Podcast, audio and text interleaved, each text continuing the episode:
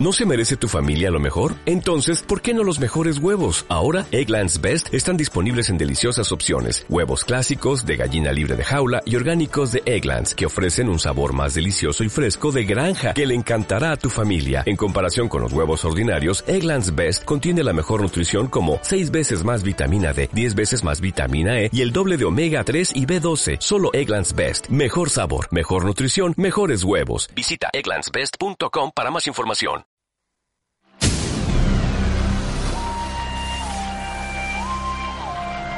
Desde Santiago, para todo Chile y el mundo, transmite Radio Sport, la deportiva de Chile.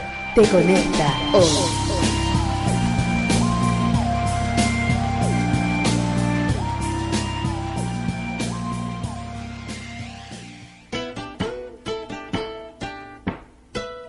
Porque la literatura y el deporte se unen. Aquí comienza Libros a la cancha. Desde este momento, Matías Claro te invita a descubrir lecturas, textos, historias y escritores en la voz de nuestros destacados invitados. Libros a la cancha, solo en Radio Sport, la deportiva de Chile. Te conecta hoy.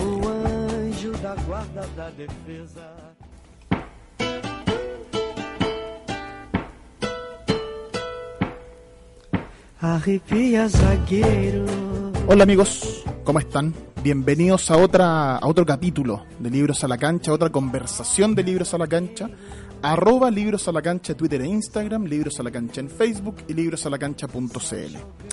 Hoy estamos, hoy vamos a conversar con un periodista y escritor español que se ha especializado, que se ha destacado en la crónica, en la crónica de viaje, en la crónica de ciclismo, eh, algo con fútbol también fanático de la Real Sociedad, recibió el Premio Europeo de Prensa el 2015 por su reportaje Aquí así se fabrican guerrilleros muertos sobre crímenes militares durante el conflicto colombiano y el Premio Euskadi de Literatura 2017 por el libro Potosí, que es el libro que lo tiene aquí visitando Chile y la grata razón por la que lo vamos a entrevistar. Nos acompaña entonces hoy día Ander Izaguirre. Ander, ¿cómo estás? Bienvenido al Libro a la Cancha. Hola, encantado, gracias. Ander, eh, andas de visita gracias a libros del revés y libros eh, knockout, ok, no sé cómo... Libros del caos. Libro del caos, que, KO, pero es como de knockout, pero suena a caos sí, también. Sí, muchas veces les llaman libros del caos y yo creo que involuntariamente aciertan.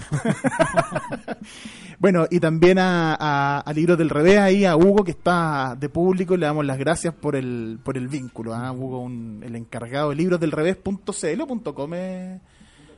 .com, .com librosdelrevés.com para que vean ahí los libros que tiene. Bueno, el asunto entonces, Sander, es que tú estás de visita en Chile hablando de Potosí, que es un libro hermoso, triste, doloroso. Cuéntanos un poco de qué trata eh, esta crónica que se titula Potosí, 200 páginas, además, un buen libro de, de crónica.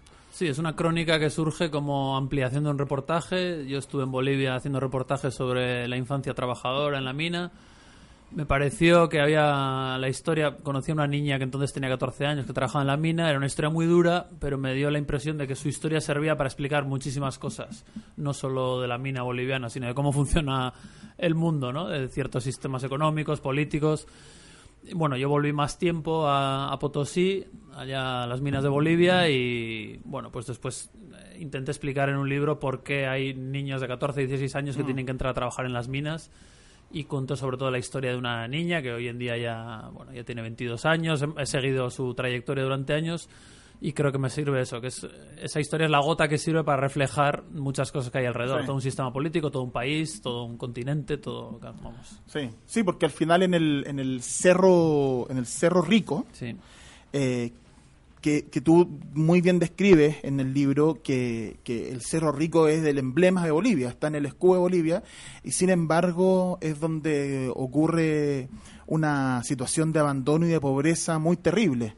Sí, a mí eh, una cosa que me obsesionaba era la imagen del Cerro Rico de Potosí, que es una montaña piramidal, que como bien dices está en el escudo de Bolivia, es el, el icono de Bolivia, sin embargo se está viniendo abajo porque llevan cinco siglos socavando esa montaña. Y lo que me obsesionaba era que Potosí es el, vamos, un símbolo universal de riqueza, de fortuna, mm. ¿no? Era el, bueno, lo que financiaba el, imperio español. Y a la vez era el escenario de la peor pobreza y de mm. las peores violencias que yo he conocido, ¿no? Entonces, me, a mí me parecía que había una relación. Yo quería intentar explicar que el sitio donde más riqueza se producía eh, no es casual que sea el escenario de la peor pobreza, ¿no? Me parece que a veces la riqueza es la causante de la pobreza de ciertas personas. Y esa pregunta era la que, o ese tema era el que a mí me obsesionaba intentar explicar. Hay una, tú lo nombraste antes, hay una protagonista en la crónica que es Alicia Quispe, tú le cambiaste el nombre, lo explicas en, la, en el libro. Eh, que es parte siendo una niña de 14 años Sí. y la última el último viaje son dos viajes que tú haces a Bolivia Sí. termina teniendo 17 si no me equivoco 16, sí, 16, sí.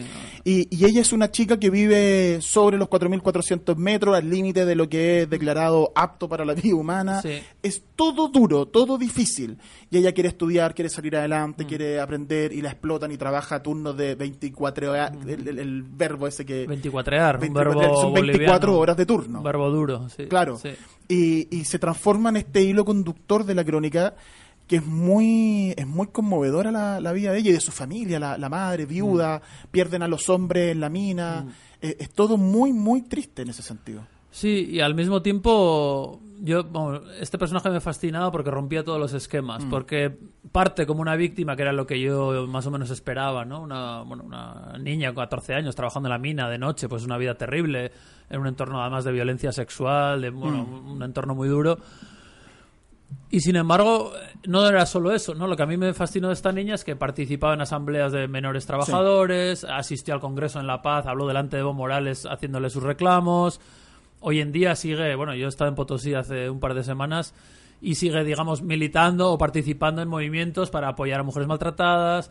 Intentó hacer una. Se inscribió en el ejército eh, como forma de quizá de buscarse una salida, ¿no? Y, y bueno, no sé, ahora que estoy en Chile, no sé si, si, si es buena idea hablar de una, de una que se apuntaba al ejército boliviano, porque con la energía que tenía esta chica seguramente recuperaba la costa chilena rápido, ¿no? Pero bueno, quiero decir que era una persona con una energía Sí. para tener 16 años extraordinaria, una conciencia muy aguda de que había que hacer un cambio político y social. O sea, a mí me, me impresionaba que estuvieran debatiendo la constitución boliviana, las leyes del trabajo. O sea, no era solo una víctima, ¿no? Era una persona que se imaginaba una vida distinta y con lo cual yo creo que era la... Bueno, para mí es el, el pequeño rayo de luz que sale de esas galerías tan oscuras de la mina, ¿no? Bueno, al, al inicio de la crónica, parte la crónica con el narrador, con, con tu voz, eh, hablando de que entra a los túneles con otro hombre, aquí está el tío, que es esta figura en una especie de arcilla de un Sí. demonio. Sí. Eh, y, y cuando y hay un momento que es las primeras páginas que dice me baña la luz quiero en, Mm. en, eh, mojarme en la luz una cosa así una frase que es pasar y te, que, que a contrario de lo que te hace el, este minero que te mete en la mina que Mm. Sí. te hace apagar la luz del casco Sí, sí. y es muy poderosa esa imagen, muy humana además de o- y, y que no tiene nada de simbólico, es muy textual, Ajá. luz y oscuridad. Sí, no, es tal cual y es una sensación muy física que luego puede Mm. servir de metáfora, pero yo quería reflejar como a un recién llegado a ese entorno tan... Es un entorno muy poderoso, ¿no? Visualmente es una montaña muy alta, muy, muy tóxica, contaminada, te falta el oxígeno porque Claro. estás a 4.400 metros y la angustia de la galería, ¿no? De un recién llegado, bueno, lo- los mineros luego te asombras de que estén acostumbrados a trabajar allí tantas horas, ¿no? Y el visitante que llega allí sale asustado yo de las primeras visitas a la mina, eso, tenía sensación, veía la luz y me la quería, quería beber la luz, ¿no? O sea, era, bueno, está, y simplemente estaba un paseo de cuatro horas, ¿no? Al salir me dan ganas de besar la luz, de beberme la luz, de untarme la luz en la cara. Sí, sí, es que era casi una sustancia líquida, ¿no? Después Claro. de esa angustia oscura. Eh, también lo dijiste al principio, que un aspecto que me gustaría profundizar sobre eso. Eh, tú haces un... Es un libro muy lindo primero porque escoge este, prota- esta protagonista, Alicia, eh, y a partir de ella vas contando la historia de Potosí y a través de la historia de Potosí también se cuenta la historia del capital, Sí. la historia de Patiño, por ejemplo, que es este empresario boliviano que descubre una beta, la salvadora, y la historia de Beth de cómo el poder a través del dinero Patiño influyó en el gobierno boliviano y cómo el Estado boliviano quedó eh, derrumbado y cómo Potosí es una metáfora del dinero y el abandono y en ese sentido es muy poderosa eh, lo que lo que tú dices en una en una página donde hablas que en realidad la riqueza, citas fuentes históricas para contar la historia, y tú hablas que en realidad la riqueza no es el Potosí en sí mismo, no es la plata que tiene el Potosí, no es el mineral, sino que la riqueza era el indio.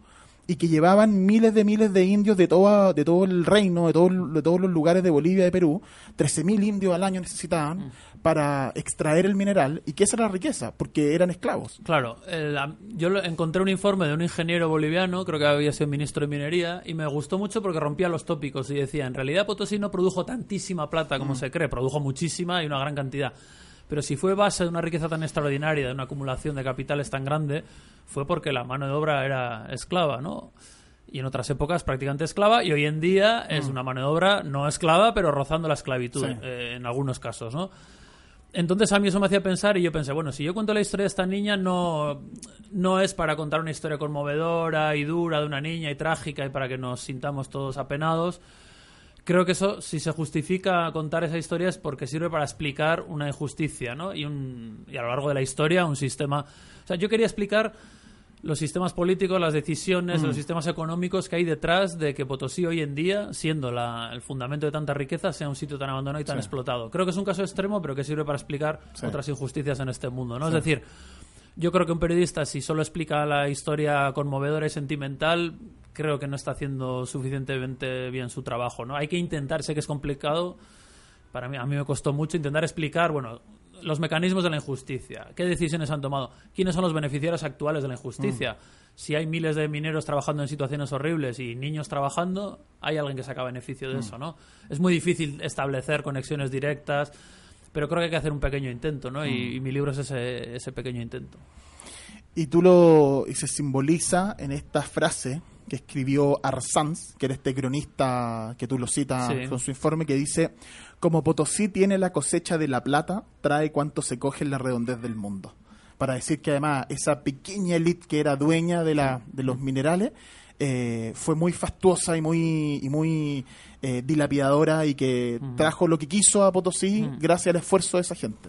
Hay crónicas maravillosas de, de la época colonial en las que hay páginas y páginas y páginas en las que describen las mercancías, las joyas, las alfombras, la, en fin, cual- cualquier cosa que se podía traer de cualquier rincón del mundo, ¿no? O sea, era el, era el ombligo del mundo, vamos, casi literal, ¿no? Era...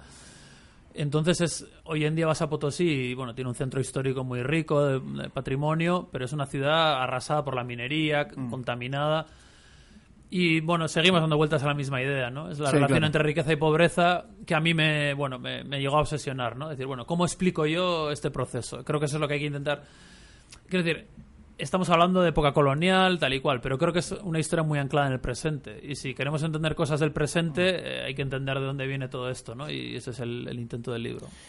Y, y, y para cerrar esa idea, tú también lo dices al final del libro, cuando hablas de, de esto precisamente, dices que Potosí lo tenía todo, la cosecha plata, qué sé yo, y hay un, un- uno de los, de los ciudadanos que tú entrevistas, una de las personas que viven en Potosí, te habla de que eh, no hay nada, no hay nada, no se desarrolló nada, no se desarrolló otra industria, no hay absolutamente nada, lo único que quedó es sacar el mineral y que el día que eso se termine se va a acabar Potosí.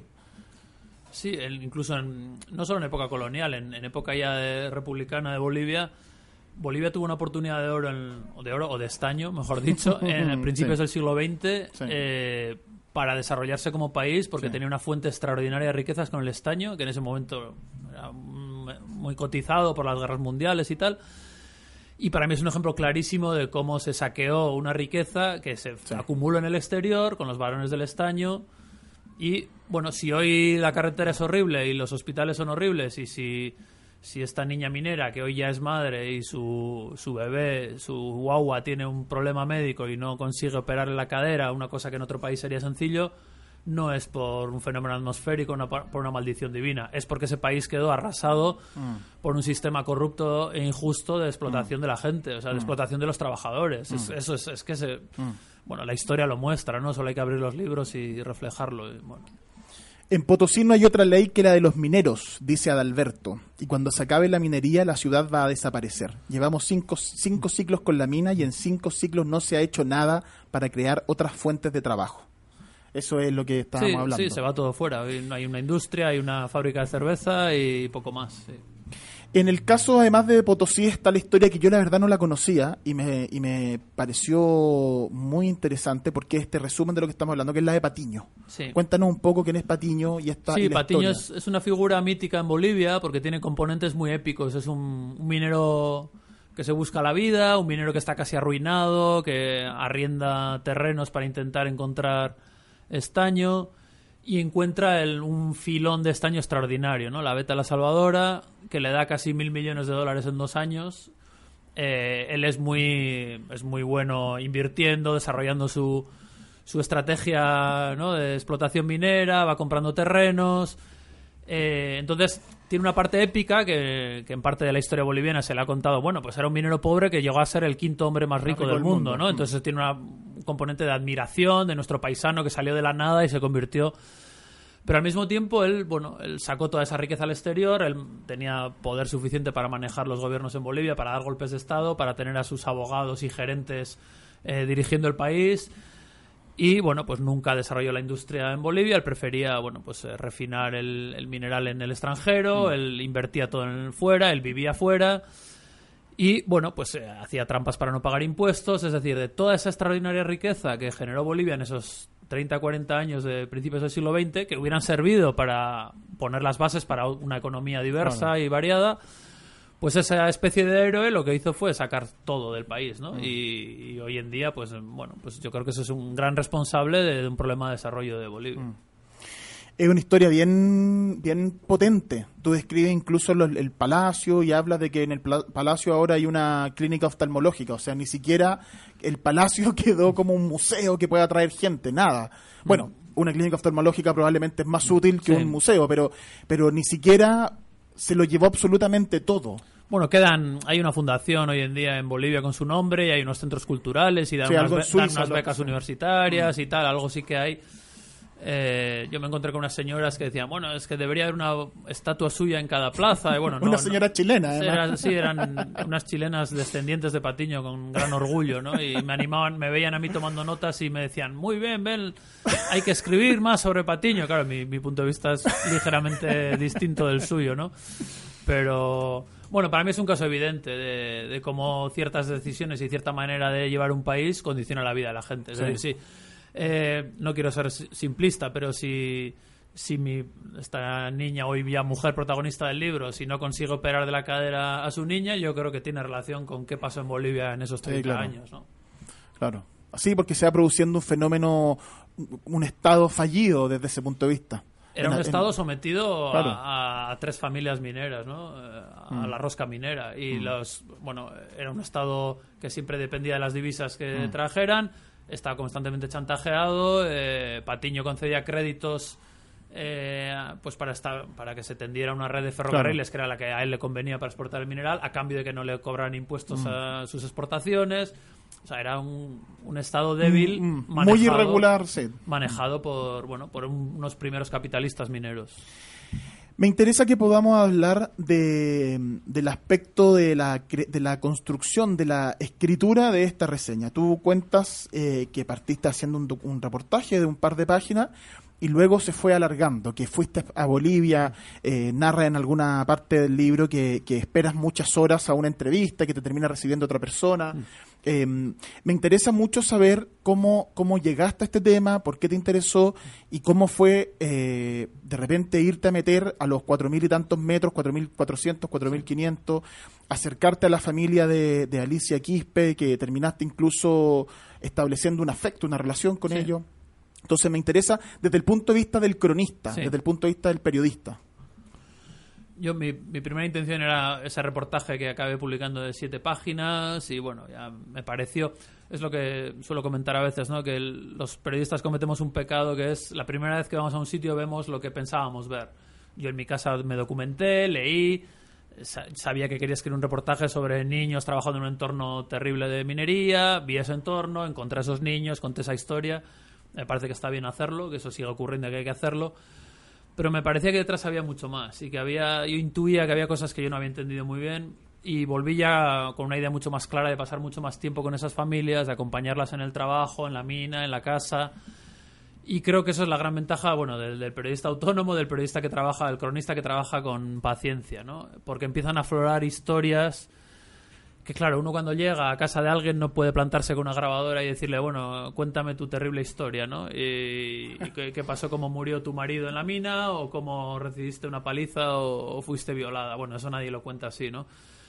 Yo cuando ya, en ese segundo viaje, ya pasé muchos días con esas personas, empecé a ver que había una violencia muy grande que no era la que yo había leído, la que yo esperaba encontrar de las terribles condiciones de trabajo en la mina, sino que esos propios mineros que eran víctimas de un sistema de trabajo muy injusto y muy explotador, después eran verdugos también, a menudo en sus Claro. casas, en sus familias, ¿no? Mucha violencia contra la mujer, Muchísima- mucha violencia sexual. Y sobre todo eh, era muy terrible, era muy extendida. pues Yo iba, iba contrastándolo, iba buscando en varias casas, hablaba con médicos, trabajadoras sociales, veía los casos.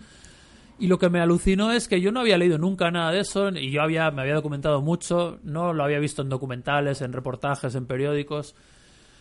Y ahí sí, como periodista, dije, bueno, si, eh, si tiene algo valioso lo que yo vaya a escribir es algo que no está apenas contado y que es muy grave, ¿no? Es decir, la- las terribles condiciones de trabajo de los mineros, sus luchas políticas, sus luchas laborales, muy elogiables, muy meritorias, esas están contadas. Hay que seguir contándolas, por supuesto. Pero a mí me parecía que lo valioso era, lo que yo descubrí gracias a estar muchas semanas, era algo que no venía en los diarios. Y en los diarios sí venía, pues ha habido un accidente en la mina, los mineros están protestando porque para pedir no sé qué. Pero las violaciones, que eran constantes, las palizas a las niñas de 15, 16 años, cuando los mineros cobraban el sueldo y salían de, de fiesta, eso yo no lo veía nunca, eso estaba muy silenciado, ¿no? Entonces, ese proceso de ganarme la confianza de gente que ya me conocía, porque yo me veía allí durante muchas semanas, bueno, empezaron, empezaron, empezaron a aflorar las historias que para mí eran un poco el plus del libro, ¿no? Es decir, bueno, algo que no está muy contado y, y eso creo que la única manera de conseguirlo es perder el tiempo, suelo decir yo, ¿no? Es decir, estar Sí. tiempo y tiempo y tiempo, no haciendo entrevistas, sino acompañando a la gente y que te vayan contando ya con confianza lo que les pasaba. Sí, ¿no? yo había leído una entrevista tuya que precisamente el titular era perder el tiempo es la manera más rentable de que salgan las historias buenas. Sí, Que- porque y, si y no... dices que eso, estar con la persona, acompañarla, estar con ella, no es solo Sí. entrevistarla. Claro, porque si no, a mí, bueno, esto es una lección para mí sobre la marcha, ¿no? Es decir, yo iba y yo decía, bueno, yo quiero que me cuenten que duras el, el trabajo en la mina. Tú preguntas por eso y te cuentan eso, es decir, lo que tú ya esperabas, ¿no? Pero quizá el cuarto día eh, o el quinto, que estás con la, con la madre de esta niña minera y ya te atreves a preguntar, ¿y qué tal era su difunto esposo, el, el minero que murió enfermo de silicosis? Siempre lloraban por él, nos dejó tan joven y pobrecito. Y dice, bueno, pues ya sabes que era pues que toman harto aquí los mineros, que son violentos, son nerviosos y te empieza a enseñar cicatrices y golpes y te cuenta que perdió dos embarazos por palizas y de repente se te cambia de bueno, esta personaje, este personaje que para ti era una víctima y era una víctima de una explotación, de repente también era un verdugo. Entonces se revela una dimensión nueva que solo yendo a entrevistar sobre el tema que a ti te interesa no va a aflorar, ¿no? Es decir, tiene que ser ya pues un día merendando, en confianza, eh, bueno, que te quieran contarte su historia porque te has ganado su confianza, ¿no? Y lo curioso y lo bonito de este libro es que el libro se cierra, yo acabo de estar en Potosí hace 10 días con el libro ya publicado y yo sigo, sigo la historia de esta familia, somos amigos ya, yo sé lo que les ha pasado estos últimos años, les han pasado algunas cosas terribles, otras buenas, salen adelante y ya va más allá del trabajo periodístico, ¿no? Para mí ya es una relación humana que ya, bueno, yo no sé si escribirá cosas nuevas o no, pero bueno, esa- esas vidas siguen desarrollándose al margen del, del libro, obviamente. Bueno, y de hecho al final del libro tú narras cierto pudor que te da el que los- le deja un poco de dinero para ayudarlo por una operación que necesitaba, no- algo así, y, y que hasta te da un poco de pudor porque, pero, pero es que al final deja de ser la relación entre entrevistador y entrevistado, entre periodista y Sí. historia, y pasa a ser algo más profundo que eso. Sí, es un tema el que yo le daba mil vueltas, yo no sabía si hablar de esto o no, y yo, bueno, quise dejar un apunte al final sobre eh, para qué sirve un libro, ¿no? Mm, para qué sí. sirve a las protagonistas del libro si esto les sirve de algo. Yo soy un poco escéptico, ¿no? No creo que les vaya a cambiar la vida que yo haya escrito un libro, ¿no? Pero, bueno, no sé, no sé. Eh, yo creo que sí, a la hora de escribir yo tengo muy claro que, soy un periodista escribiendo, ¿no? Y que separo la parte personal y yo no tengo por qué contar en fin, mis, ni mis tribulaciones personales, ni mis, ni mis preocupaciones, ni mis relaciones con estas personas, ¿no? Pero sí que al final es inevitable que se salga un poco del libro esa relación, sí. Es difícil despedirse Yo también me marcho de Bolivia llevándome todo lo que he podido, el tiempo, los conocimientos y la intimidad de algunas personas, la materia prima para escribir un libro, y con la sospecha de que el libro a ellas no les servirá para nada. Bolivia también es, desde hace décadas, uno de esos países exportadores de historias sensacionales, que luego en nuestra casa nos lucen mucho y que a los protagonistas pocas veces les sirven de algo. Pero al final yo creo, eso es el parte del párrafo final que, que tú cuentas en Potosí, spoiler alert, no la di, pero bueno. Eh, pero al final hay una cuestión que tiene que ver con, con que se van cruzando las historias, porque también hablas de Domitila Barrios. Y era imposible no comparar a Alicia con Domitila Barrios. Sí. Cuéntanos un poco quién era Domitila Barrios. Bueno, Domitila Barrios era una mujer muy luchadora en las minas de Bolivia en los años 60, 70, 80.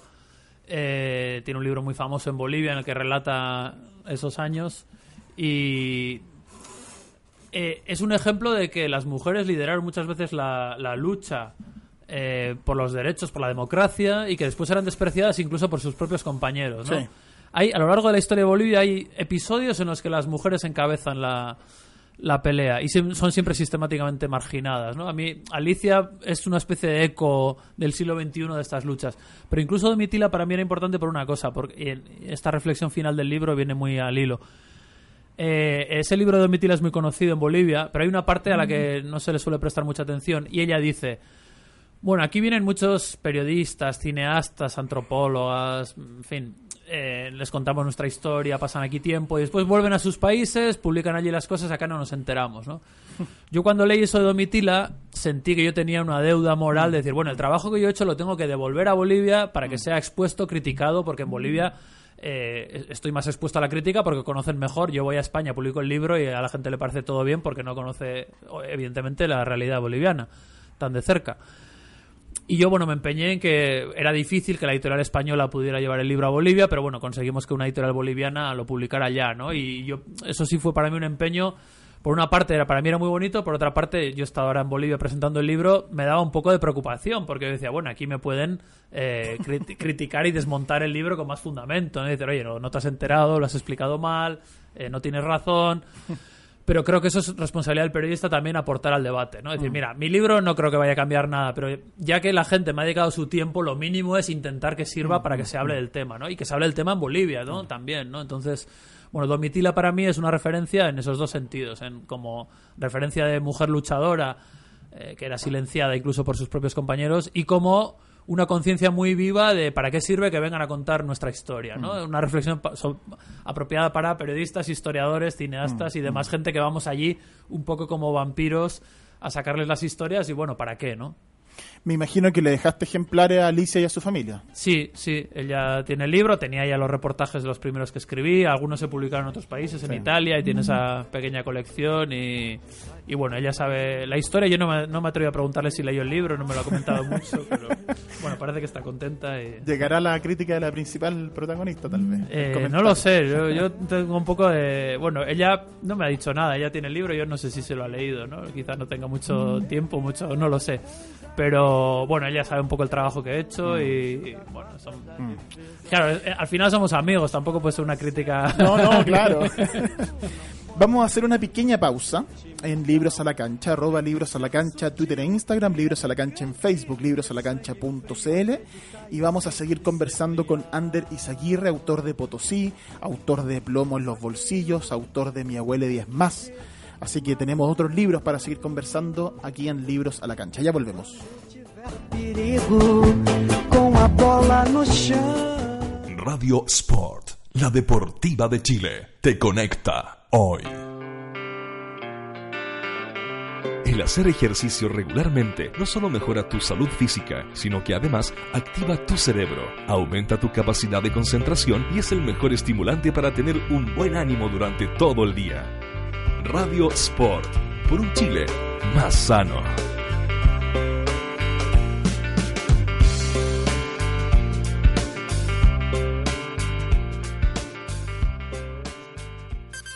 Poco dinero al año, puedes contar con el mejor soporte para tus ideas en Internet. DanielHost.com te ofrece servicios de hosting para empresas y personas, diseño de sitios web, dominios internacionales, soluciones web para tu empresa, audio streaming profesional y ahora conoce nuestro nuevo servicio de video streaming profesional con los planes más accesibles del mercado. Contáctanos en www.danielhost.com. Síguenos también en Facebook y Twitter. ¿Para qué ser uno más? Únete a los mejores. Únete a danielhost.com. Desde ahora podrás escuchar tus programas favoritos cuando y donde quieras en www.radiosport.cl, el nuevo sitio de la Deportiva de Chile. Información, radio online con sonido de primer nivel, programación, interacción directa en Twitter y Facebook, tienda virtual y muchas sorpresas más. www.radiosport.cl te conecta hoy. Cuando se inicia la jornada llega Primer Tiempo, el matinal de Radio Sport. Todos los días, de lunes a viernes, a las 10 de la mañana, entérate junto a Rodolfo Bayer de todo el acontecer deportivo, información, opinión, comentarios y entrevistas a la hora que ocurren las noticias. Primer Tiempo, el matinal de Radio Sport, la deportiva de Chile. Te conecta hoy.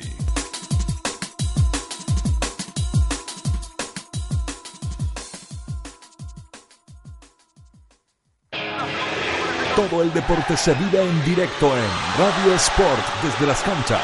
Cada vez que se abre la puerta de un camarín, te llevamos en directo todo lo que ocurre antes, durante y después de los partidos para que vivas la adrenalina de estar en la cancha.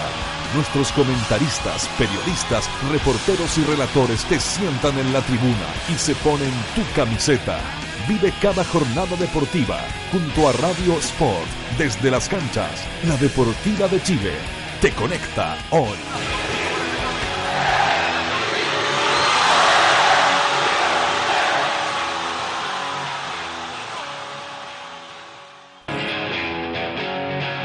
Nos ponemos tu camiseta. Radio Sport, la deportiva de Chile, te conecta hoy.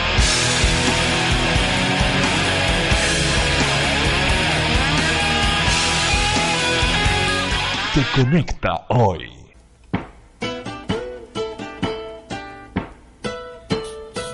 Ya, de vuelta. Arroba Libros a la Cancha, Twitter e Instagram, Libros a la Cancha en Facebook y librosalacancha.cl. Estamos conversando con Ander Izaguirre, autor de Potosí, el libro que lo ha traído aquí de visita a, a Chile, a Bolivia, a Latinoamérica, y eh, también autor de otros libros que se vinculan eh, más directamente con deporte, porque en el libro Potosí aparece por ahí el Real Potosí también Sí, nombrado. es cierto. sí, Así que sí. También muy- hay- les gusta mucho el fútbol. habría fútbol, digamos. Sí, sí, sí, son muy futboleros los mineros potosinos. Habría, habría fútbol. Pero tu deporte es el ciclismo.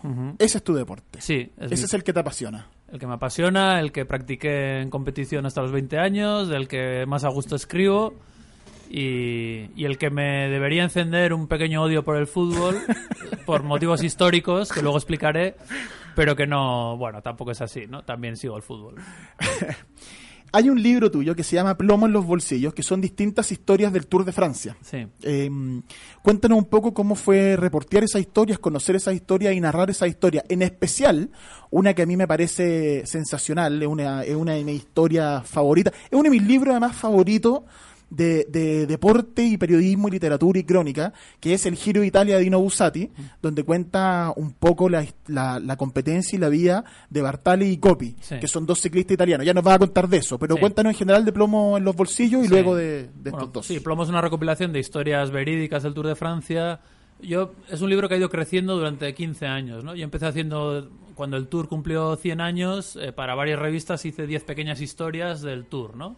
Yo me documenté un poco y después me, me quedaron ganas de más, porque me di cuenta que incluso para gente a la que no le gusta el ciclismo, eh, el Tour ofrece una panorámica de aventuras, de traiciones, de hazañas, de sorpresas, de historias feas, de historias eh, no solo a veces relacionamos solo los relatos ciclistas con la épica, ¿no? Y a mí me parece que la trampa, el dopaje, la traición ocupan historias son historias muy muy buenas, ¿no? Algunas con reflejos sociales, ahora hablaremos la de Copy Bartali, que son reflejo de un país al borde de la guerra civil, como era Claro. Italia, ¿no? Y, y ellos eran símbolos de dos facciones de, de un mismo país, ¿no? Entonces, y hay una gama de personajes increíbles, personajes locos, personajes heroicos. Entonces yo fui, bueno, buscando más información y haciendo un trabajo pues casi de historiador y buscando crónicas antiguas francesas y a los episodios más actuales que llegan hasta nuestros días, pues yo ya los he vivido como espectador o como aficionado, ¿no? Y ya eran más directos, pero me parecía que era una gama de historias de interés humano muy, muy ricas, ¿no? Que puede interesar al aficionado al ciclismo o a quien no lo sea. A propósito de eso, vi hace poquito el documental que ganó el Oscar, Ícaro, Icarus, Ajá. y que parte con un tipo en en- que hace ciclismo y que quiere competir en el en un Tour amateur en Francia, que es uno de los más difíciles, siete etapas muy difíciles para amateurs, y que decide doparse como parte de la investigación a ver hasta dónde puede llegar, y así nace ese documental y termina conociendo al ruso que era el jefe, una de- de- es delirante. si no lo has visto, No lo he visto, velo, no. velo, No, porque lo yo lo tú, tú como ciclista yo creo Ah. que te va te va a gustar mucho, Sí. Especialmente por ese aspecto. Sí, sí. Eh, sí, es verdad lo que tú cuentas. El ciclismo es así de. de- eh, además que es un hombre solo, una mujer sola contra la bicicleta y el cerro y la subida y el cansancio. Y sobre todo también tiene un componente histórico que a la gente le sorprende mucho cómo era este deporte hace 100 años, ¿no? Bueno, no tiene nada que ver, porque era un deporte de aventura muy loco, de, salían, bueno, no, eh, no, no, no eran, no tenían equipos, no, no, no podían recibir ayuda mecánica, tenían que buscar la comida, la bebida, hacían etapas de 400 kilómetros con bicicletas pesadísimas por carreteras de tierra. Y entonces, esa época da un tipo de historias que hoy en día ya no ocurren, obviamente, ¿no? Y a la gente le fascina saber cómo era esos personajes que salían con pollos en el bolsillo del, del maillot para poder alimentarse por la carretera y bueno eh, el dopaje rudimentario no que hacían bueno pues había el primer tour el, el primer ciclista que hizo un ataque en el tour eh, su estrategia era llevar botellas de vino tinto, ¿no? Y él pensaba que eso le daba energía. Bueno, era una... Luego, claro, caía mareado, ¿no? Eh, era, es, un, es un mundo fascinante, ¿no? Y luego fue evolucionando, modernizándose, adaptándose a la sociedad. Y durante muchas épocas fue reflejo de la sociedad, ¿no? Fue reflejo de las guerras, de las divisiones ideológicas, de la tecnología. Y bueno, ahí encaja un poco la historia de, De y Bartali también. ¿no? Cuéntanos un poco de ellos dos. Bueno, Coppi y Bartali eran dos grandísimos ciclistas italianos eh, que fueron utilizados políticamente. El primero Bartali, que era el mayor. Eh, Mussolini lo utilizó como un eh, como el estandarte del régimen fascista, ¿no? Decía, bueno, este es el, el- el hombre fascista Sí. ideal, ¿no? Que, Católico, conservador, Bartali. Sí, era un, era un hombre católico, conservador, muy creyente, pero no, él no era fascista, él incluso, él era católico, él tenía roces con el fascismo, ¿no? Pero, es decir, ahí, ahí no había una comunión ideológica. Pero era utilizado, ¿no? Y sobre todo porque fue a Francia, que eran los enemigos, y ganó el Tour de Francia, y entonces, bueno, Mussolini casi dictaba el calendario de Bartali, qué carreras debía correr. No, no, tú tienes que ir a Francia, este año no corres en Italia porque tienes que ir a Francia a ganar a los malditos franceses, ¿no? Luego estaba Coppi, que era el discípulo joven de Bartali, que era un genio, ¿no? Era un talento extraordinario. Y era un perso- Anárquico, ateo. Sí, eh, él era, bueno, pues estaba, tenía una amante que tuvo que irse a Buenos Aires a tener el hijo porque en Italia no podía tenerlo, porque estaba ahí, en fin, el Vaticano muy presente. Te- pero era el hombre que introdujo los entrenamientos modernos, la, la alimentación, el masaje, y Bartali era el hombre primitivo más rudo, ¿no? Eh, la utilización que se hizo de ellos no, no es coincide con ellos realmente no eran enemigos ideológicos ni eran ni eran activamente militantes no Bartali sí lo era más era militante de Acción Católica pero cada las dos Italias después de la Guerra Mundial cuando acaba la Guerra Mundial Italia está pues eso no entre bueno, la nostalgia del fascismo en algunas cosas y la Italia comunista la Italia democristiana Sí. eh, toman partido, bueno, los de Coppi y los de Bartali son los conservadores y los comunistas, ¿no? Ellos eran amigos, ellos eran Sí. muy enemigos en la ruta, pero sin embargo representaban algo que los... La- esto- estos dos, esta antítesis, ¿no? Sí, Uno el, el sí. poder, el otro el Y opositor. hay una historia muy bonita que creo que ha sido exagerada y mitificada, pero eso también es interesante, que dice que Bartali salvó a Italia de la guerra civil porque hubo un atentado contra un líder comunista en Italia mientras se estaba celebrando el Tour de Francia, hubo muchos disturbios, hubo huelgas, hubo asesinatos. Y se dice que el primer ministro llamó a Bartali y le pidió, por favor, Bartali iba no muy bien clasificado en el Tour de Francia, faltaban las etapas de los Alpes, le pidió por favor ganar una etapa para calmar los ánimos, ¿no? Bartali ganó tres etapas seguidas y ganó el Tour de una manera increíble, ¿no? Bartali atribuye a eso a que en una etapa que terminó en Lourdes él pidió a la Virgen ayuda. El régimen, eh, bueno, el- perdón, el, bueno, el gobierno de entonces italiano empezó a decir, bueno, pues que gracias a esa hazaña la gente se olvidó de pelearse y que salieron todos a celebrar y que se evitó una guerra civil. Esto es un poco exagerado ese relato, pero a mí me parece muy interesante. Pero Porque es Italia cree, eh, de alguna manera, que esos dos ciclistas salvaron al país, con- reconciliaron. Y hay una imagen maravillosa, que es la que da título al capítulo, que es el bidón, no sé cómo se llama en Chile el bidón, la Sí, botella de el- agua. el bidón, sí, El bidón de Coppi y Bartali. Hay una foto en la que los dos enemigos de la, te- en teoría irreconciliables de Italia se están pasando eh, el bidón de agua en una escalada a un cerro, ¿no? Y a mí lo que me fascina de los italianos es que llevan 60 años debatiendo si fue Coppi el, El que, que le pide, pasó sí. el bidón a Bartali o Bartali a Sí, ¿no? sí. Que al final ellos ni se acordaban, era una foto que le sacaron en un momento, pero es Pero es una foto hermosa. es una foto hermosa. Porque como la, es como la Mona Lisa, no se sabe si está empezando a reírse o se está terminando de reír, muy quién buena está comparación. recibiendo la botella y quién no. Y es el símbolo de la- de la Mm. reconciliación nacional en Italia, ¿no? Y eso es a través del deporte, ¿no? O sea, es el deporte utilizado como historia, como Sí. metáfora eh, de una construcción de un ideario nacional. Sí. Voy a subir a las redes sociales del programa, arroba libro a la cancha y libro a la, libro a la cancha en Twitter, y libro, o sea, arroba libro a la cancha en Twitter y libro a la cancha en Facebook. Yo subo algunos links de lo que vamos conversando y luego libro a la cancha.cl, donde queda el podcast de la conversación, quedan todos estos links, todas estas cosas para que cuando usted escuche este programa u otros más adelante pueda ir profundizando, porque efectivamente esa foto existe. Es muy bonita y como tú dices, uno va más adelante que el otro, están uno paralelo y le, y le pasan la botella y no se sabe si se la está pasando, si se la está recibiendo. Sí, sí. Y es muy bonita, sí, es verdad. Eh, Bartali Coppi, a mí me gusta mucho ese libro, te lo comenté antes de entrar al programa, porque hay un libro de crónicas de Dino Bussati, Sí. que se llama El Giro de Italia. Que es precioso, Sí. porque Dino Bussati, un gran escritor, autor de un quizá una, uno de los libros más importantes Ah. de la literatura italiana, como El Desierto de los Tártaros, Sí. eh, cubrió como periodista, como cronista, una versión del Giro de Italia donde compitieron ambos. Ajá. Y va hablando de, de Bartali y de Coppi, Sí. y como uno joven y el otro es más viejo, pero Sí. muy Sí, bonito ese sí, libro. sí. Hay una tradición literaria muy fuerte de Mm. grandes escritores italianos, también franceses, que de vez en cuando, bueno, pues eh, se permitían eh, la aventura de seguir una un Tour de Francia, un Giro de Italia, o mira, Manuel Alcántara hizo también una, una vuelta a España. O sea, hay, hay, sí hay una tradición rica literaria alrededor del ciclismo, ¿no? Y bueno, porque es un deporte que da para, Sí. para contar grandes historias. Porque sí. al final es bien, eh, como es- tiene algo similar yo encuentro con el tema de la maratón y este sacrificio y las largas distancias, ¿no? El hombre empecinado en, Sí. En, en hacer un, voy a correr esto. Bueno, y yo voy a defender, siempre digo que el, el Tour de Francia fue una fórmula muy exitosa porque la inventaron periodistas. O sea, detrás del, cicl- detrás del ciclismo, voy a barrer para casa, detrás del ciclismo siempre, eh, las grandes pruebas ciclistas siempre fueron organizadas por Mm. periódicos que querían crear eh, un evento que atrajera a la gente al kiosco a comprar la prensa, ¿no? Eh. Y a, a finales del siglo XIX, en Francia decían, bueno, pues vamos a organizar la París-Marsella, que es una salvajada de carrera. Otro decía, la París-Burdeos. Y la gran idea fue un periodista que dijo, espera, vamos a organizar una carrera que vaya uniendo todas las ciudades de Francia en una sola competencia por etapas. Y eso es una fórmula narrativa buenísima, porque es... es- para mí es Mm. Novela una- por entrega, Es una estructura narrativa, sí. Mm. es una novela por entregas que tiene tramas y subtramas, tiene protagonistas, antagonistas. Hay días en los que no pasa nada y uno está esperando que pase algo y hay una calma. De repente al día siguiente, cuando nadie espera nada, hay una revolución.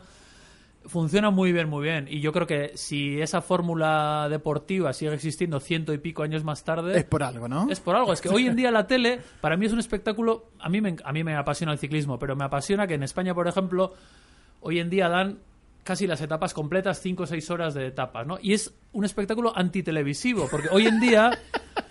Pero a mí me, me encanta, es como una reliquia de otro tiempo, ¿no? Hoy en día tú necesitas que cada dos minutos esté Pase pasando algo. algo, el locutor grite, Sí, haya un sí. gol. Sí. Y el ciclismo hay. Durante dos horas no pasa nada. Está Los- el grupo pedaleando, pedaleando y luego va a haber un momento en que va a estallar todo o no. Quizá no. Y te has estado cuatro horas en el sofá y no ha pasado nada. Me parece un milagro y creo que debería ser un bien eh, preservado culturalmente, políticamente. Narraciones deportivas de cuatro horas en las que quizá no pase nada. Me parece que es una reliquia de otros tiempos. Oye, es como el béisbol. Yo no, el béisbol yo no, lo, no entiendo. lo Hay entiendo, no. cinco horas sí, que sí. ¡pa! un pencazo y después Sí, no pasa nada. Sí. Oye, eh, hablemos también de tu, de tu pasión por la Real Sociedad, que no es lo mismo que por el fútbol. Es, es- es Tú lo dices textual en, el, en, en tu libro Mi abuela y diez más. Dices, a mí me gusta la Real Sociedad, no me gusta el fútbol. Eh, cuéntanos de la Real Sociedad.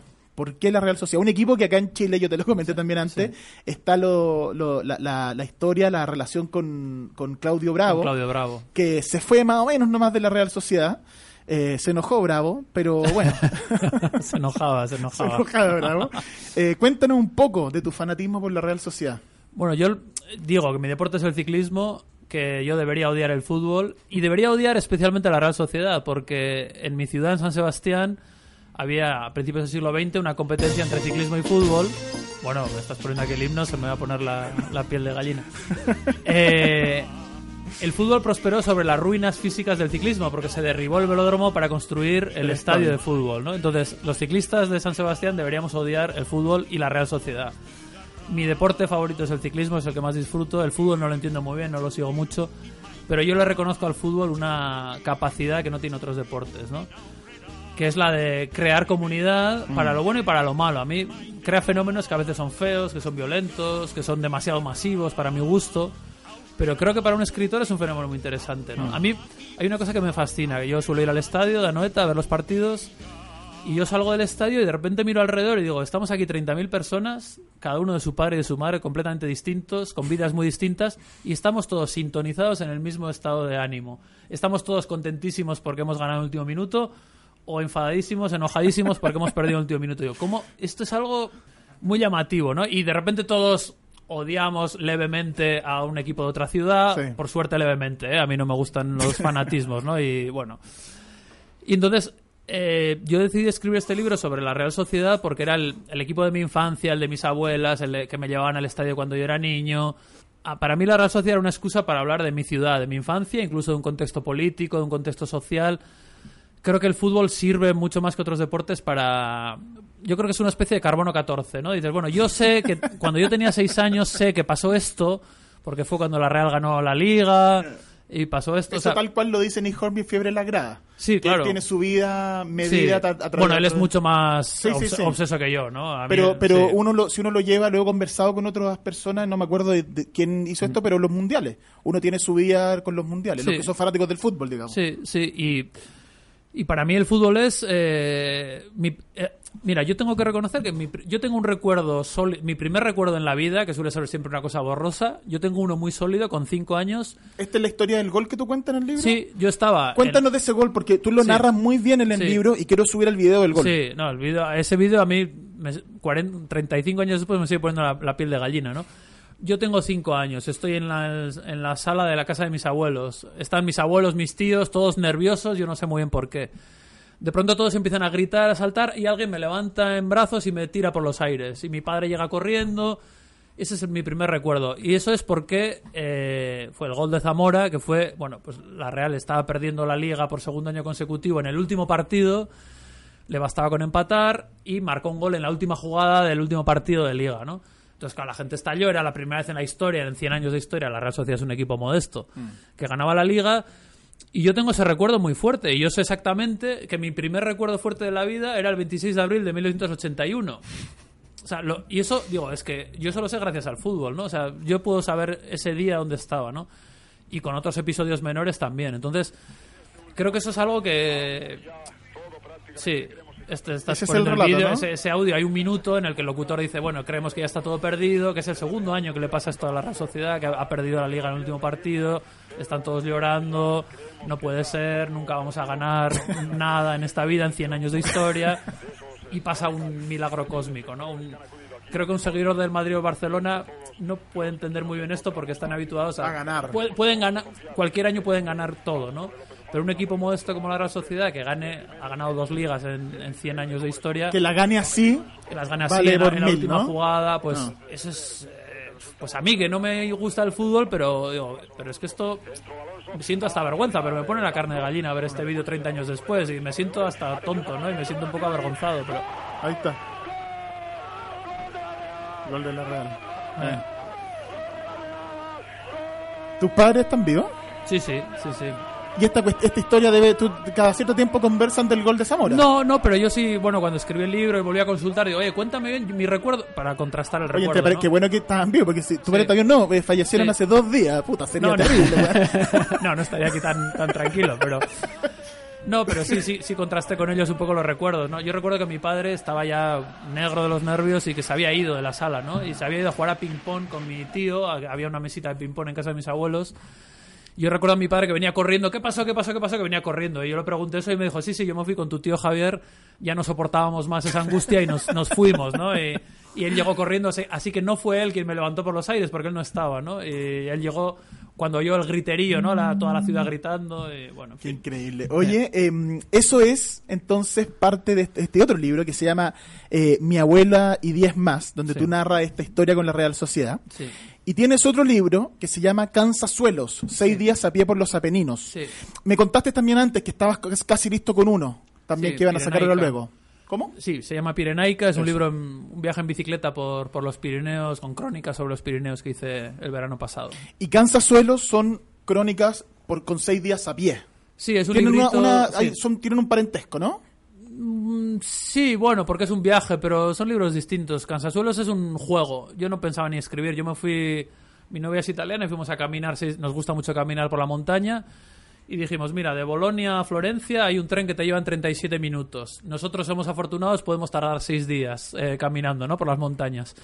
Y bueno, pues es el placer del caminar sin objetivo, ¿no? Entonces yo me permito mm, juegos literarios, juego- reflexiones sobre el viaje, sobre Sí. el caminar. A mí la idea de caminar me, me, me inspira mucho, me- creo que hay una relación muy interesante entre caminar y escribir y bueno, pues es un librito en el que yo juego, ¿no? Sobre todo juego. Es un libro que es un, bueno, un pequeño divertimento, sí.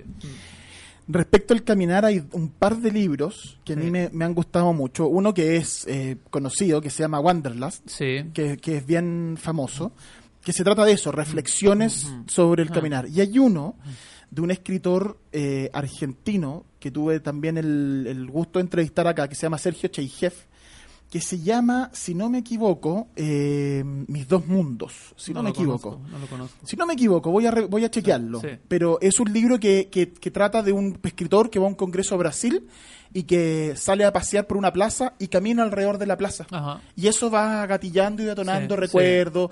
Y es también lo que dices tú, el acto de caminar, Sí. cómo se transforma en una cuestión Bueno, hay, creativa. hay un libro fundacional casi de este género que se llama Viaje alrededor de mi cuarto, de Xavier de Maestre, que es un, un escritor que estaba recluido en una habitación y hace Mm. un viaje en su cuarto, ¿no? Es como el caso extremo, pero yo este viaje, mira, mi, mi desafío en este libro era, yo voy sin tema, yo soy un periodista, yo estoy acostumbrado a preparar un tema, documentarlo, buscar contactos, eh, en fin, buscar un tema, ¿no? En este caso era, yo creo que la libertad de ir seis horas o siete, ocho horas al día caminando sin nada que hacer por un bosque mirando cosas, voy a ver si soy capaz de escribir algo, ¿no? Que, me, que crea que sea interesante como para publicar un libro. Y para mí la fascinación fue descubrir a un escarabajo que iba amasando una bolita de mierda, como hacen los escarabajos, y eh, hay, hay unas páginas dedicadas a la manera en que el escarabajo amasa las bolitas de mierda, sobre la eficacia con la que el escarabajo, ¿por qué, ¿por qué el escarabajo hace eso? ¿no? Yo luego leí, ya en casa leí sobre el escarabajo, y me di cuenta que había unos paralelismos muy interesantes entre los escarabajos y los viajeros, ¿no? eh, y unas oposiciones. Bueno, entonces al final acabé escribiendo una reflexión sobre el viaje, sobre el hecho de viajar, inspirado a partir de... Claro, para mí esto era una maravilla, ¿no? Es decir, mira, yo no tenía nada que hacer. De repente me permití el lujo de estar un rato mirando un escarabajo como hacía su bolita, ¿no? Y a partir de ahí escribí sobre el viaje, sobre el caminar. O sea, es, es un juego este libro, ¿no? Es, bueno, es un jueguito... A mí, me- yo este libro le tengo un cariño especial. Yo creo que es casi de mis libros favoritos y seguramente es el que menos se ha vendido, el que menos... Sí, de verdad, es un libro eh, comercialmente desastroso y, y yo, para mí es de los que más me gusta. Yo creo que es, es- es de mis libros Bueno, favoritos. vamos sí. a recomendarlo. Sí. Cansasuelo, Sí. entonces, para que... Eh, Wanderlust, una historia del caminar de Rebeca Solnit y eh, Mis dos mundos. Ese era el libro de Sergio Cheijev, este escritor argentino, que se trata también de caminar. Ahora que contaste, ya nos quedan muy pocos minutitos, entonces hay un par de preguntas que me quedan por hacerte, pero ahora que dijiste esto, vi este, este escarabajo y después llegué a la casa, mientras tú, mientras tú estabas caminando, Sí. no pensaste en escribir. No. O, o- o empezaste Bueno. a caminar y de pronto te diste cuenta, puedo, esto puede ser un libro crónica. Sí, yo, yo fui de. Nunca voy de puras vacaciones cuando voy de viaje. Siempre voy. Ahora mismo tengo aquí la libreta con el bolígrafo. Siempre tomo notas, ¿no? Ya. Nunca se sabe, ¿no? Porque uno, bueno, yo escribo columnas, escribo colaboraciones. Siempre puede salir algo en cualquier esquina. Yo en ese viaje llevaba en el bolsillo la libreta y el bolígrafo.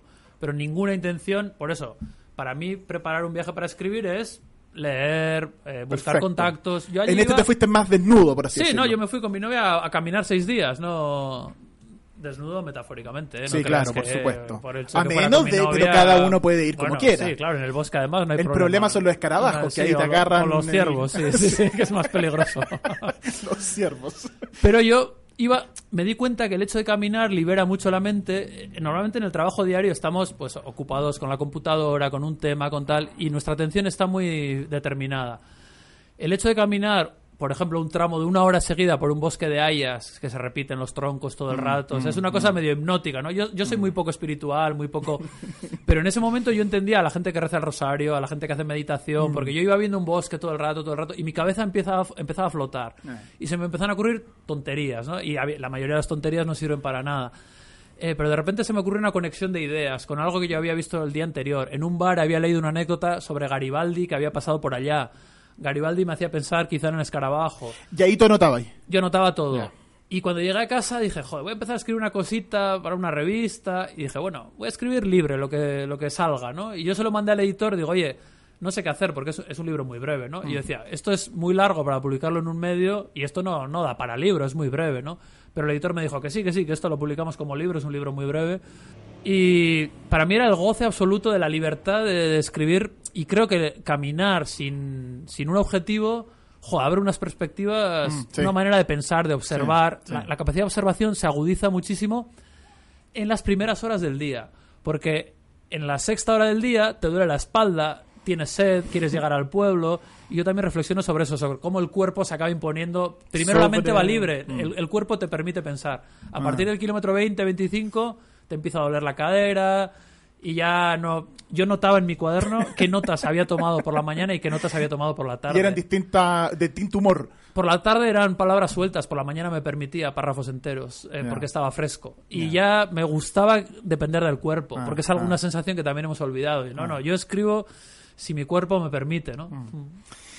Ander, eh, para ir terminando, siempre hacemos un par de preguntas finales y no va a ser la excepción. Quiero saber libros que te hayan marcado, lecturas que te hayan convertido en lector. Siempre hay un libro que de repente a uno le abrió un poco la mente eh, y te haya hecho lector y que nos recomiendes algunas lecturas a los Sí, amigos auditores. sí. Bueno, hay distintas fases, ¿no? Están las lecturas infantiles, juveniles. Sí, claro. yo, yo leía Julio Verne apasionado. Siempre me gustaron las novelas de viajes, de aventuras, ¿no? Esas novelas de Miguel Strogoff, todas estas cosas, ¿no? Eh, luego, bueno, a mí el, el gusto por viajar y por el periodismo, que se me fueron despertando casi al mismo tiempo, hubo ciertos eh, autores que para mí fueron la transición entre la novela de aventuras y la crónica del periodismo, ¿no? Por ejemplo, Manu Leguineche, que es un periodista vasco como yo, que ya, ya murió. Eh, él tiene un, bueno, un montón de libros estupendos. Hay uno que es el, el viaje más corto en el que relata la vuelta al mundo que hizo con 24 años, ¿no? Yo a esa edad lo leía y decía, yo quiero hacer lo que hace este hombre, viajar por el mundo escribiendo crónicas, ¿no? Era el, el viaje más corto, que es un viaje, es un libro iniciático para mí, ¿no?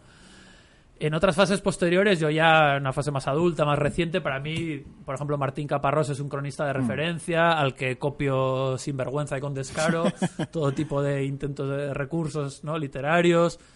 Eh, hay libros suyos como Contra el Cambio o El Hambre, que me parecen libros monumentales y, y maravillosos. Y después, no sé, los libros de gente que camina me gustan mucho, ¿no? Eh, los libros de Thoreau, de David Le Breton, de Josep Pla en, en, en España, en Cataluña, era un, un escritor muy, Sí, muy el caminante. cuaderno gris, el cuaderno sí, gris, él tiene, uno- tiene viajes a pie por muchos sitios, viajes en, viajes en autobús. Eh, sí, luego me, me olvidaré de muchos, ¿no? Hay un- Pero me acordé ahora recién, hay uno que se publicó hace poco de el diario de Werner Herzog caminando Sí, el caminar sobre, sobre el hielo. hielo, sí. A mí Herzog me fascina. Eh, tengo el, el libro de su, no sé cómo se Ah, el Conquista de lo Imposible se llama. eh, Es el diario delirante de dos años de rodaje de la película de Sí, de- Fitzcarraldo sí, en el Amazonas. A mí ese libro me alucina. El del caminar sobre el hielo, con el amor que yo le tengo a Herzog, no pude con él. O sea, es, es muy breve, pero es es, es muy embrollado, oscuro, es muy es- está muy Sí. dentro de su cerebro todo, me costó, sinceramente, y lo leí, fui con pasión a por él, porque sí. Y, nos re- y, y dentro de las lecturas que nos recomiendas, de estas que han nombrado, ¿se repiten algunas o nos recomendarías otras lecturas? Así que tres, tres libros, por ejemplo, que tú digas, ojalá estos libros los puedan leer porque me gustaría que más gente los lea, me gustaría que com- comentarlos con alguien, con más. Luego, luego me arrepentiré porque no no he venido preparado y los títulos que voy a soltar ahora. Pero bueno, los eh, dije ya varios, ¿no? Dije el Dijiste Caparrós contra el viaje ma- cambio. el viaje más corto de. Leguineche, eh, contra el cambio o el hambre de, ¿De Caparrós? De Caparrós, eh, la conquista de lo inútil, ¿no? De lo imposible, ¿cómo es? Conquista de lo Sí, inútil. el Es que hay un libro de Montañero que es muy, muy parecido también. Pero ese Eh, que tú dices, el de Herzog, ¿no? Sí, el de Herzog, sí, que ese es, es bastante delirante, sí. Ya. Y sí, esos por ejemplo. Esos ¿no? tres. Después sí, después me, me arrepentiré de. No, de pero haber son buenos sí, li- son, sí. son li- son libros que además te marcaron como Sí. lector y para periodismo, Sí, son sí, libros entonces que vale la pena compartir. Sí, son libros, son libros muy viajeros, ¿no? Porque Claro. estábamos hablando últimamente de esta. De esa- Me, venía por, por esa vena, ¿no? La vena caminante y viajera, sí. Ander, te quiero dar las gracias Sí. eh, y aprovecho nuevamente. Gracias, Hugo, por la buena onda. Eh, por haber venido, por conversar, por, por los libros muy buenas las historias de Potosí. La verdad es que es un gran, gran libro para que lo busquen ahí. Eh, ojalá también a partir de Potosí se acerquen especialmente a Cansazuelo. Entonces, Sí, sí, claro, claro. libro que, tenga una, que sea un bestseller tardío. Sí, que, se- que sepan que yo le tengo mucho cariño que me harán feliz. Bueno, te quiero las gracias por venir al libro la cancha. Eh, ha sido una conversación muy entretenida, así que muchas gracias por venir. Nada, gracias a ustedes, ha sido un placer. Yo estoy en Chile de lujo y no sé si realmente tiene alguien interés en escucharme o estos cables realmente no están conectados y me tienen aquí para engañarme contento contando mis historias. Yo estoy, no, no, yo estoy va muy contento. Librolacancha.cl Sí. estar. Amigos, entonces hasta la próxima. Los esperamos en arroba libros la cancha, Twitter e Instagram, libro la cancha en Facebook y librosalacancha.cl. Chau, chau. Dono da área, nessa guerra maravilhosa de 90 minutos, de 90 minutos. Aquí termina Libros a la cancha, pero ya vuelve para seguir descubriendo lecturas, textos, historias y escritores en la voz de nuestros invitados. En siete días más volveremos con un nuevo capítulo, pero si quieres mantenerte conectado a la literatura y el deporte, visita www.radiosport.cl y librosalacancha.cl. Libros a la cancha, solo en Radio Sport, la deportiva de Chile. Te conecta hoy.